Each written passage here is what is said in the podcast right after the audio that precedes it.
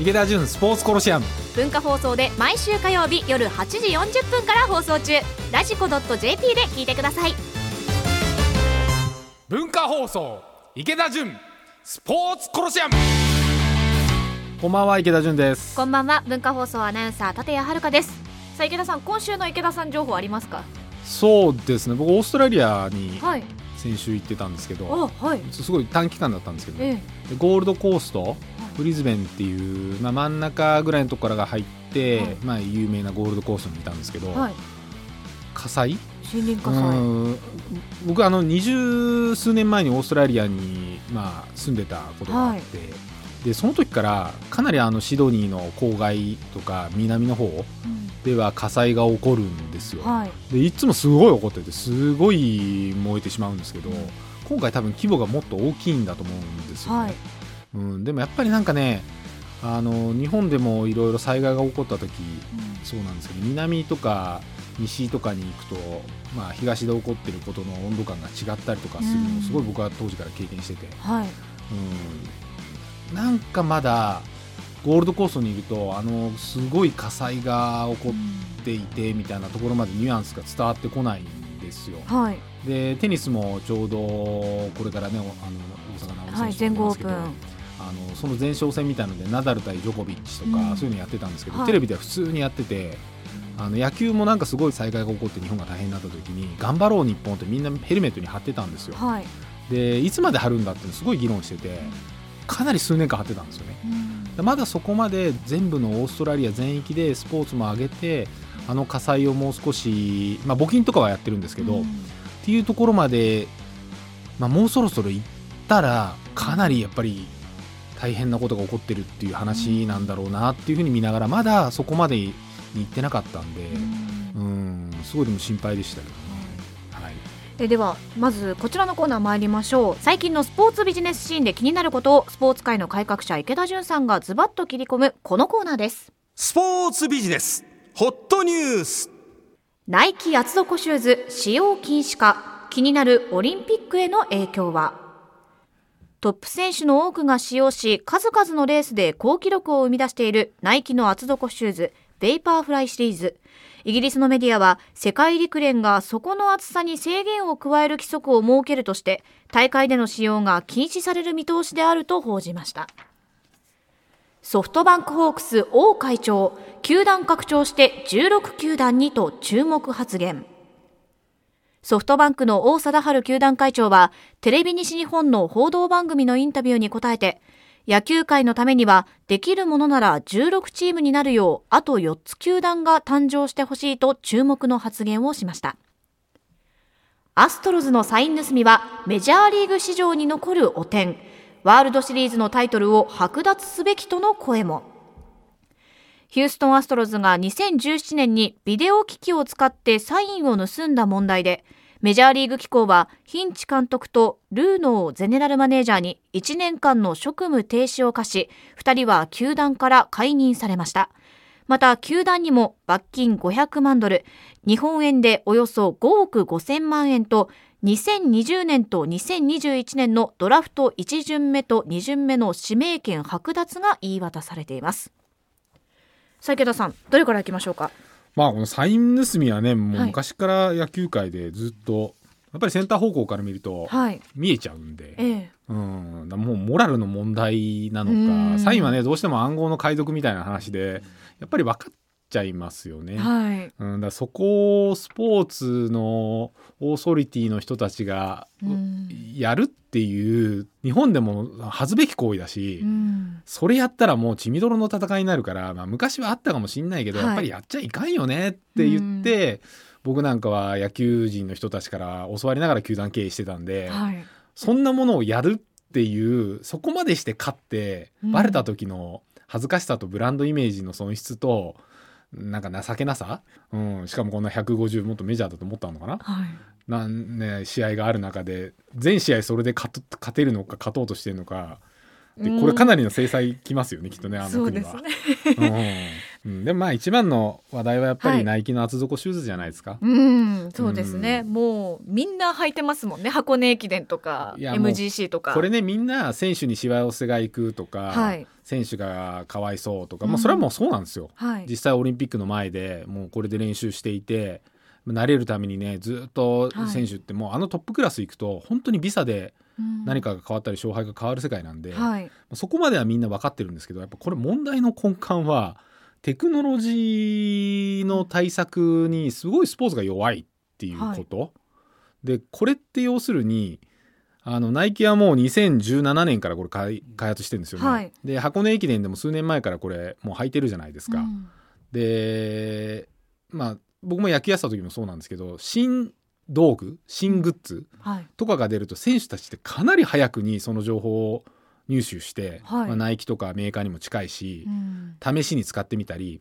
で逆にそのメーカーさん側とか開発する側もあのその競技のオーソリティとか権威とか、そういう人たちを巻き込んだり、まあ、試験的に使ってもらったりしながら商品って開発されていくので、うん。相当前から分かってた話なんじゃないの？と僕は思うんですよね。はい。で昔からこれ同じようなことがいっぱい起こってて、うん。水泳もそうですよね。あの水着レーザーレーサー。うん、レーザーレーサー、ダメになったり、はい。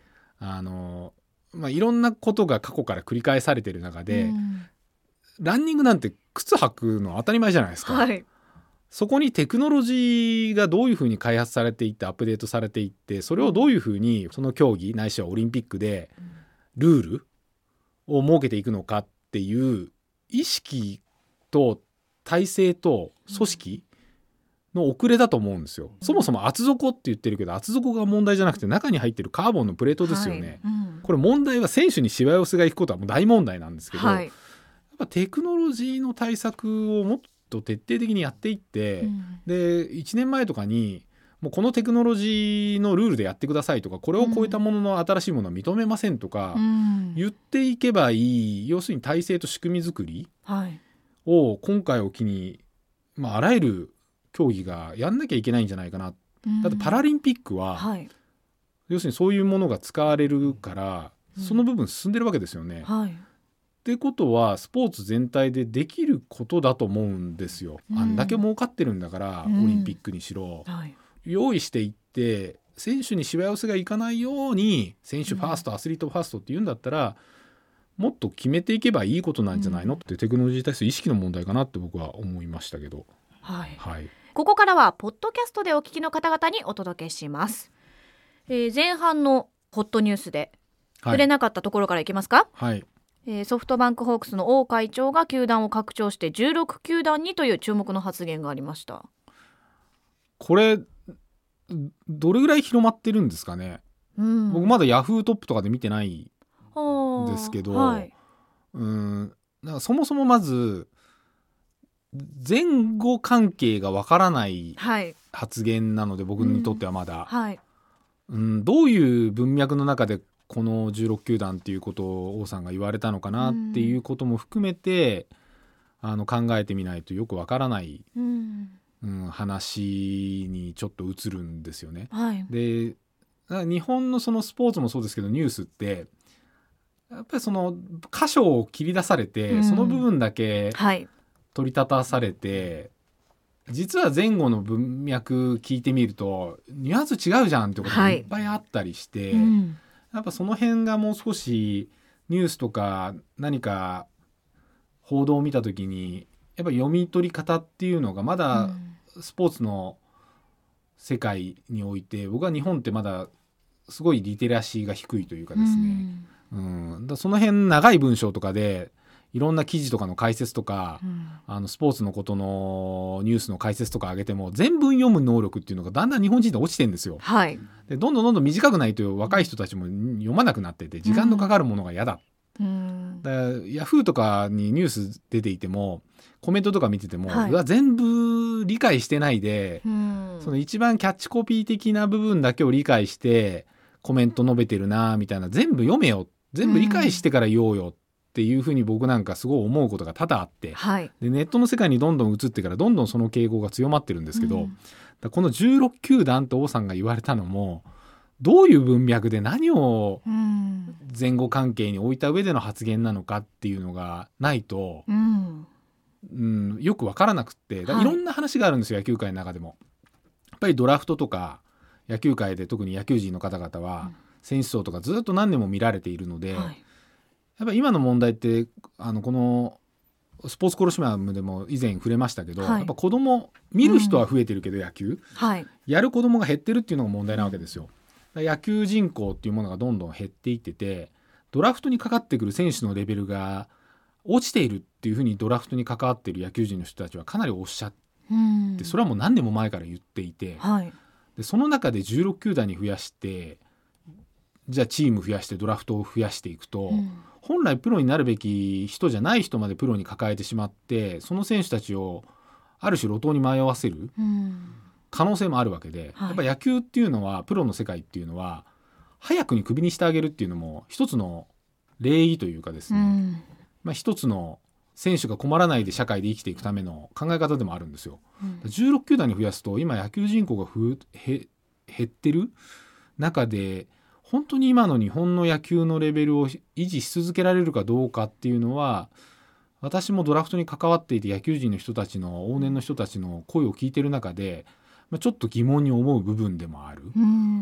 その辺も王さんがどういうことを前提に発発信されたんだろうなっていうのがうん。僕にもわからないので、まあ、両手を挙げて万歳とも言えない。うん。で16球団に増えることがじゃあ果たしていいのかどうかっていうと、はい。僕自身もよく分からなくって、12球団っていう限定された世界でエクスパンション拡大しないで守られてきてたから今の野球人気うん。野球人口は増えてないけど、はい。野球を見見るる人人たちがが増えたっていうことにもつながっていて、うん。いろんな僕もマーケット分析やったんですよ。はい。で北海道を取って巨人の土地だったまだ丸山球場でやってた頃うん。何十年も前の北海道の野球文化が巨人から日本ハムファイターズに移ったはい。のも見ている、で東北が楽天のマーケットに宮城なんだけど東北になっていってる。はい。で福岡が九州で福岡にはセ・リーグないわけですよ。パ・リーグしかないんですよ、っはい。ていう文化も見ている。ただ、うん。鹿児島で工業やったり熊本でやったり、うん。大分でやった長崎でもやったかな。はい。やっぱりそのマーケットを見ていると果たしてじゃあもう一球団九州に作れんのかっていうのは僕にとってもちょっとまだ疑問だった部分もある。うん、はい。うん。で四国にはアイランドリーグはあるけど、はい。プロ野球はない。うん。でも昔から阪神が四国で高知でキャンプ張っててうん。星野さんの兼ね合いでね、はい。で今はあの沖縄に移していてでもその当時の名残から阪神は四国でまだキャンプの少し張ってたりもするんですけど、え。じゃあ四国にプロ野球がポーンとできたから坊ちゃんスタジアムが松山にあって、うん。はい。そこが常に入るかっていうと阪神ですら、えうん。まあ苦戦するわけですよ。はい。で最近ヤクルトが坊ちゃんスタジアム松山で興行やってたりしますけど、まあ1試合とか2試合だからどうにかなる部分もあるけど、あれを本拠地として入れ続けれますかっていうと、うん。まあそんなに簡単じゃないだろう。はい。で沖縄も球団がいない。はい。けど沖縄は2月になるとですねもうこぞってプロ野球がうん。キャンプやるし、ええ。もうディズニーランドですよ。ミッキーマウスがあちこちにいて スターがいっぱい。スターがいっぱいいてはい。サインもらい放題、ええ。でオープン戦から練習試合からタダで見放題、まあ、うん500円とか取る時もありますけど、はい。でそういう中で沖縄の人たちって前売り券文化がないって言われてて。で天候もよく分かんないじゃないですか、はい。いきなり雨降ったりとか、うん。で沖縄の人たちって夜が遅いんですよナイターってこっちだと内地に来ると6時から？はい大体でも沖縄は夜の時間っていうのがもっと遅いんで、はい。6時からやると夜早すぎてへえ。もっと深めからやらないといけないって言われてて、え。ー、そうですか、うん、だ夜が遅いし、はい。夜の行動が不確定だし、はい。あの天候の問題もあるし突然変わるし、で前売り文化がなくて当券文化当日券文化だったし、でキャンプの時期にタダで見れるからお金を払って高いお金さすがにシーズン中になると3,000円とかチケット取んないとまあやってられないので,、はい。あのそうなってくると沖縄でじゃあ本拠地を構えてはい。興行シーズン成り立たせるのどうなんですかっていう議論はずっとあるわけで、だもうみんな簡単に沖縄に球団があってもいいんじゃないかと。はい。でこの前あの元ベイスターズだった小林太はい。があの沖縄に球団を作って、その社長になったっていう報道も出てましたけど。ブルーオーシャンズ。はい、うん、それも含めてどうなっていくかわからない中で、うん。でしかも独立リーグも日本各地に立ち上がっててあある。はい。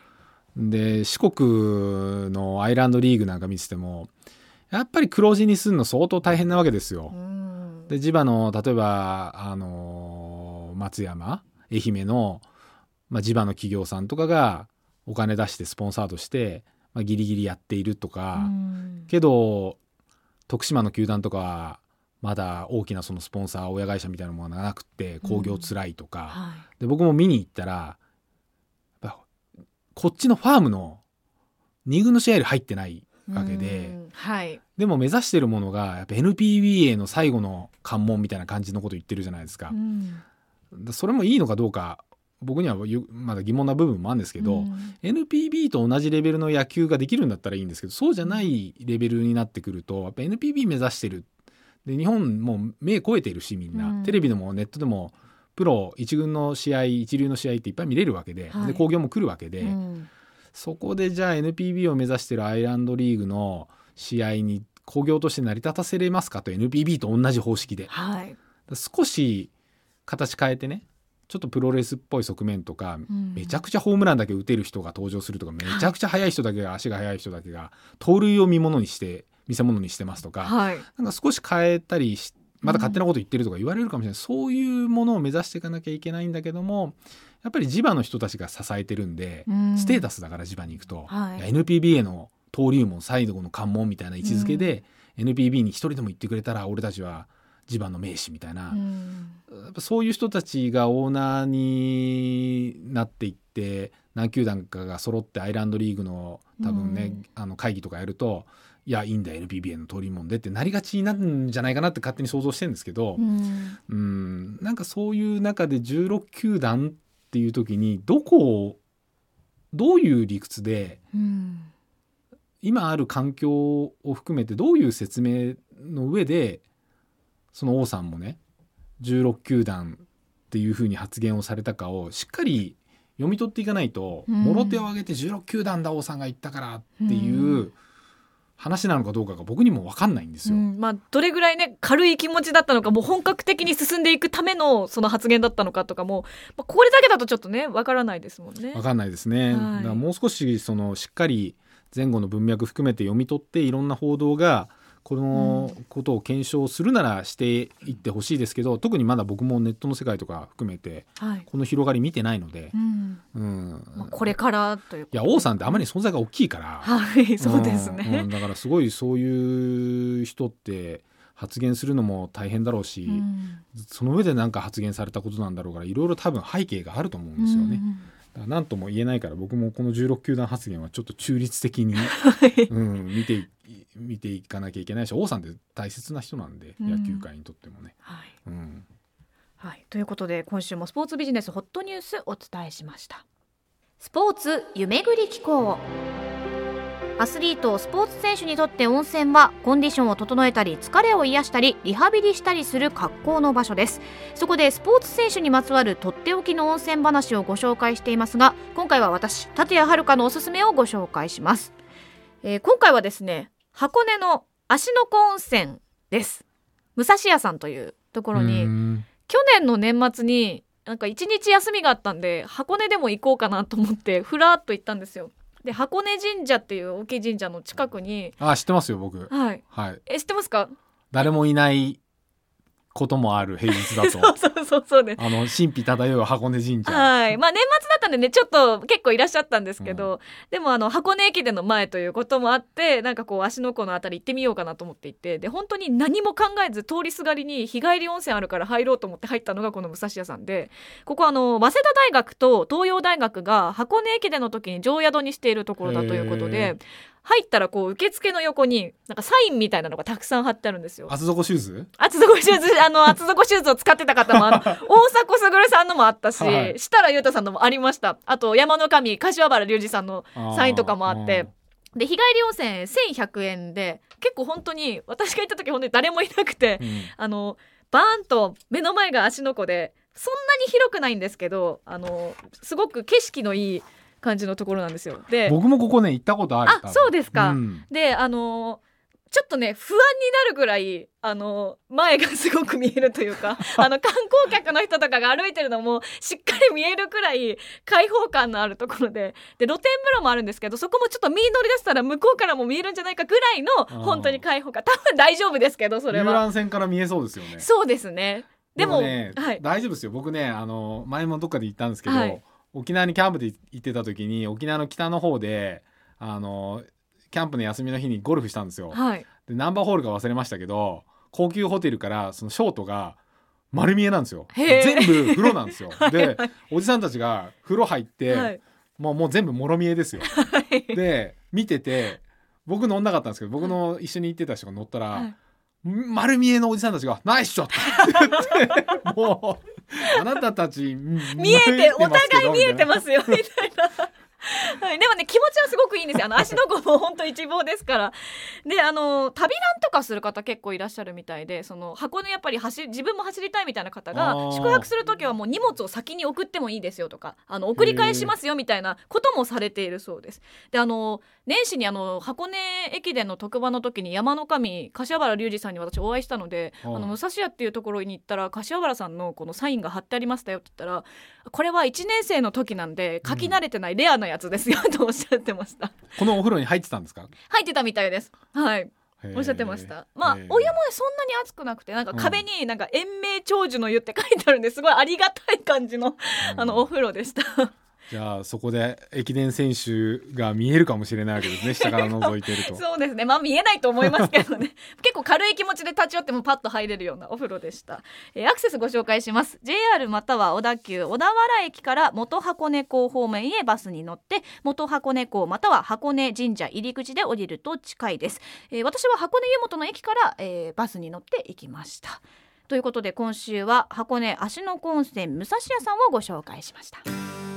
さあ今日もエンディングです。はい。いやー、オーストラリアが、はい、はい僕あのやっと初乗りができたんですよ。初乗りと言いますのは？いや天候がやっぱねおかしい、もうスポーツには大敵。あうん波がサーフィンにも波がなくっーえて、ずっとできなくって。えはい。でオーストラリア行って、まあ、波はあって、はい。でも一方ですごい山火災が起こっていて、まあ複雑な心境なんですけど、まあ、オーストラリアの人みんなサーフィンやるんでもう日本でいうランニングぐらいやるんですよ。みんなやるんですよ向こへえう、うん、本当国民的スポーツで。へでそこで僕20年前にいた時にスーパースターだったマーコ・ー・キルーポっていう選手がい。るんですよ、もう今僕の 10, 10いかないぐらい8ぐらい上かな？はい。50歳強ぐらいなんですけどその人とたまたま海の中で会って。でもうラッキーと思ってめっちゃくちゃうまくてまだ 50ぐらいなのに。そんな普通にいるんですね。普通にいるんですよ。ほんでもうすごいいい波で。で上がって僕が一番驚いたのはやっぱりその環境のあれなんですけど車エコの意識の違い。昔だったらサーフィンやる人ってすごいピックアップトラックとか大きな車乗ってて海外だったら特に,、はい特にオーストラリアは、うん。でもオッキーって言うんですけどオッキーは車種とあれだいいのかな？